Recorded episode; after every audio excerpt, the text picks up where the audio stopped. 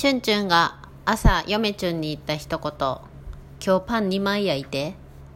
日常洋画劇場嫁チュンです。チュンチュンです、まあ、前回の続きで竹取物語の研究、えー達成と変容っていう、えー800ページぐらいのあ研究書が届きました。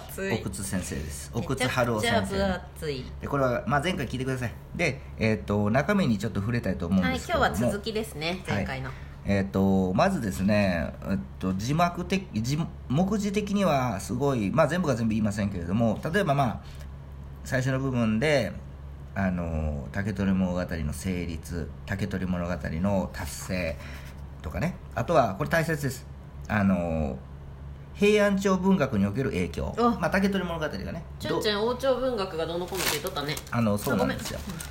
あの王朝まあ竹取物語を研究網羅する上でその歴史も一緒ですけれども、うん。じゃあ竹取物語、まあ、研究対象が後にどういうふうな影響を与えたのかっていうのがはっきりしてるから竹取物語は。あの三島由紀夫とは全然違いますよね、うん、あの三島由紀夫の研究の時はまた後に影響ししてないから。うんしてないというか見えへんから、うん、でもこんなん簡単ですよ。あのこれがはっきり見えるんで竹取物語の研究は。ただ竹取物語はそのっていうた研究対象をした時に歴史的に見ると歴史研究方法を取り入れてみると後はすごく影響します「源氏物語」でもやっぱり影響しとってあのあのいっぱい影響を与えてるんです。物語の始まりなんで。物語の初めの作品なんで。ただ問題点があって竹取物語以前とどういうふうな関わりがあったのか。あだから過去との連結。ーうん歴史で言ったら連結と,、えー、と歴史的意義。以前と後。つながりこのつながりを研究対象で線をつなげないとうん。いい論文にはならないんですけども、まあ、以前っていうのが順調問題にしたいなというところなんですけどもね、そう。まあまあまあちょっと話しました、うん。うんまあ、影響を与えてますよというところ。あとは中世の竹取説話そうなんですよ。竹取物語が書かれて平おそらく平安後期うん。ぐらいにか後期もしくはその以前まあ平安時代に書かれて影響を与えたんですけれども小説物語には影響を与えてます。さらに全然違うやないかみたいな竹取説話うん。竹取伝承じゃないですけれども、さ竹取物語の説話があるんですよね。中世に、うん。結構、えー、と室町鎌倉あーとかいっぱいあります。うん、まあ、それも見ていきたいんですけれどもね。それについて書いてます。これ気になります。あのまあ簡単に言うとですねあのちょっと違います。えどういうこと？あの竹取物語はかぐや姫の話。前半かぐや姫いました。でかぐや姫って名前使ってますけれども、うん。えー、とすぐ鳥姫って名前になってるんですよ。うん鳥姫。えかぐや姫が鳥にななっていると。鳥姫になってる。な何で？何にそうやって書いてあるの？だからせ中世の説話はちょっとおかしい部,、部分があるんですよ。あまあ、どういうふうに捉えるかっていうのはまだちょっと全く見てないんですけどちょっとこれ気になりますよね。この先生はそれをどういうふうに見てるのか考えたんですよ。あうん。俺の中での、あのー説があって竹取物語は実はこうなんじゃないかと。うんこういうふうに成立したんじゃないかっていう説があってうん。ただその自分の考え方と中世今言った鳥姫うん。の説話との関連性っていうところはまだ僕は分かんないんですよ。うん。でもこの先生にこうやって書いてることによってせこの先生はどういうふうに捉えてるんかなっていうのは気になるところですよね。次、えーっとまあ、チベットに出てくるあの竹取物語みたいな話と竹取物語っていうのをここで論最後論じてますねこれも大切なことですよね。あの昭和50年ぐらいか。あ昭和50年ぐらいか。かな。多分それぐらいや。あのチベットであの竹取物語によく似た話の、えーせえー昔話が出たと。チベットでね。あの大発見やってなったんですよね。だからチベットの話をチベットから、まあ、簡単にほんまに簡単に言ったらチベットのこの竹取物語のような話をあの参考にしたんじゃないかと。だから外国からこう入ってきたんじゃないかという、えー浅はかなあのなんてうんですか考えがあの出たんですけれどもまあ確かにチベットとは言いませんけれどもその外国の作品も影響を与えてるしそれを参考にしてるっていうのは私も認めるところなんですけどチベットの昔話がこっちから入ってきてそれをあの翻訳する形で竹取物語を作ったっていうのはちょっと無理があるんじゃないかというのは当然なんですけれどもね。でこの先生は確か逆にっていう感じですよね。逆にみたいな感じ。まあ読んでないですけどまだ。あの逆にねっていう感じの説を唱えてたと思います。まあそのことについて書いてる部分がありますっていう感じですよね。これが目次の部分です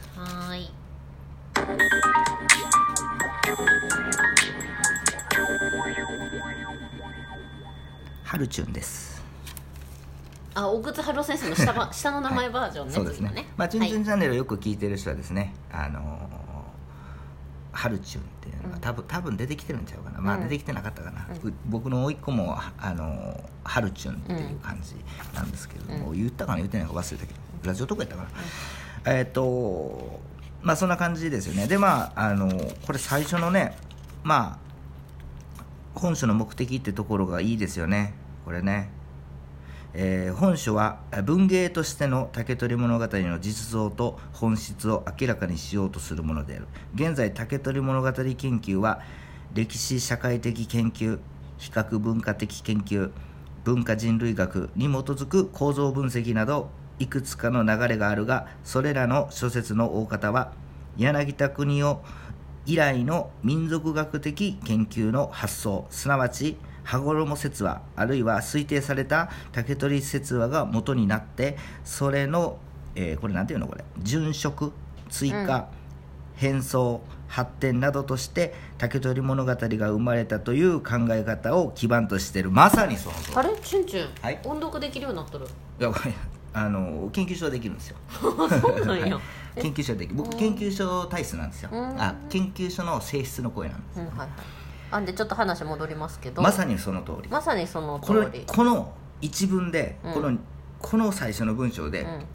ズボーンときたんですよね。だからてかそう来るでしょ。そうそうそうって言っとったんや。え文学好きやったらこれ来るでしいやょもうピンときませんけど。文学好きやったら多分これはいや。そうってなるんちょっとですよね専門的すぎますかねちょっとね。そうですか。文学ってこういうもんでしょ。私こういうふうに捉えてるんで。第1話から。YouTube の第1話かわらこういうふうに捉えてチュンチュンやわ。ええ相変わらず。いやでもこれすごいですよ。確かにそう。あの「チュンチュンチャンネル」でも言ったように柳田国夫先生の民族学の研究っていうのはすごく竹取物語を助けてるんですよ。それはその通りなんですけれどもあのかなり影響を受けてます。だからあの先行研究最初この人バーッと書くあの一回ちょっと外観してみるし,、うん。してるんですけど最初に、あの柳田国夫以前の鳥なんつうの？見方と竹取物語に対する見方と柳田国夫先生の研究以降の研究っていうのはやっぱりどうもやっぱすごく違ってるっていうかうん。ちょっと立場がすなんつうんやろうなその影響を受けてるしその基盤考えその論文とか竹取物語を見る基盤基盤がですねやっぱりその柳田国夫先生の基盤に立ってるっていうのはこの一文でズバリ表してる。これ分かるだけでどうですか？もう何十年のを網羅網羅したるしてる一文ですね。素晴らしい。何言ってるか分から興ない。奮してる。そうそうそうまあしかしですねね。これしかしうん。これは、うん。えー伝承説話とうん。創創作文芸の相違を十分に認めず文芸としての竹取物語の自立性にこれなんていうのこれ軸足？軸足。軸足か。軸足を置いていない立論であるという点で問題がある。まこれはすごいわかるわ。どういう意味？えだから物語物語として見るか。うん。その亮太が言っあ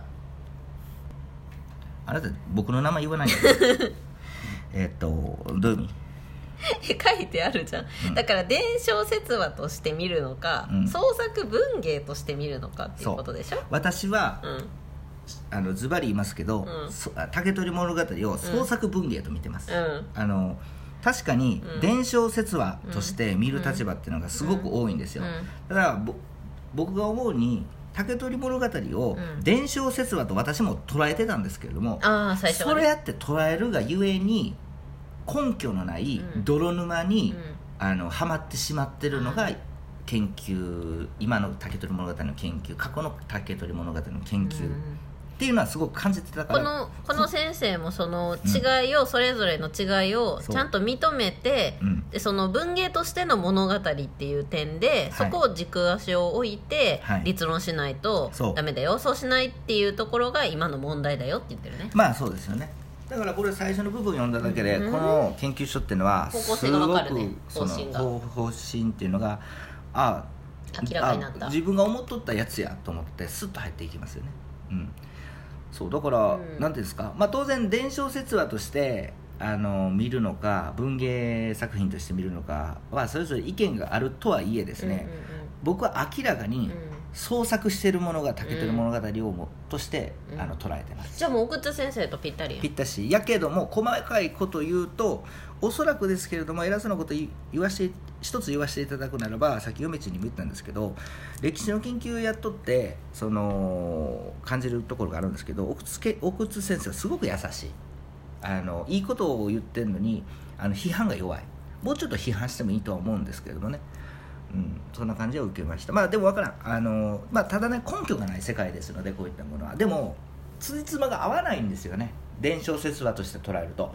裏一言で言うと浦島太郎ではないんですからっていう。浦島太郎伝説っていうのは多分そうかもしれないですけれども竹取物語は創作作品と見るとして見るといろんなことが分かってきて後々なんうのそういう基盤に立って竹取物語を見ると全部つじちょこちょこちょこつじつまが合ってくるんですよね。自然に。っていう感じを最近考えてまして。まああのちょっとこの論文をこの研究所をしっかり読みたいなと思っております。以上です。それでは皆さんさようなら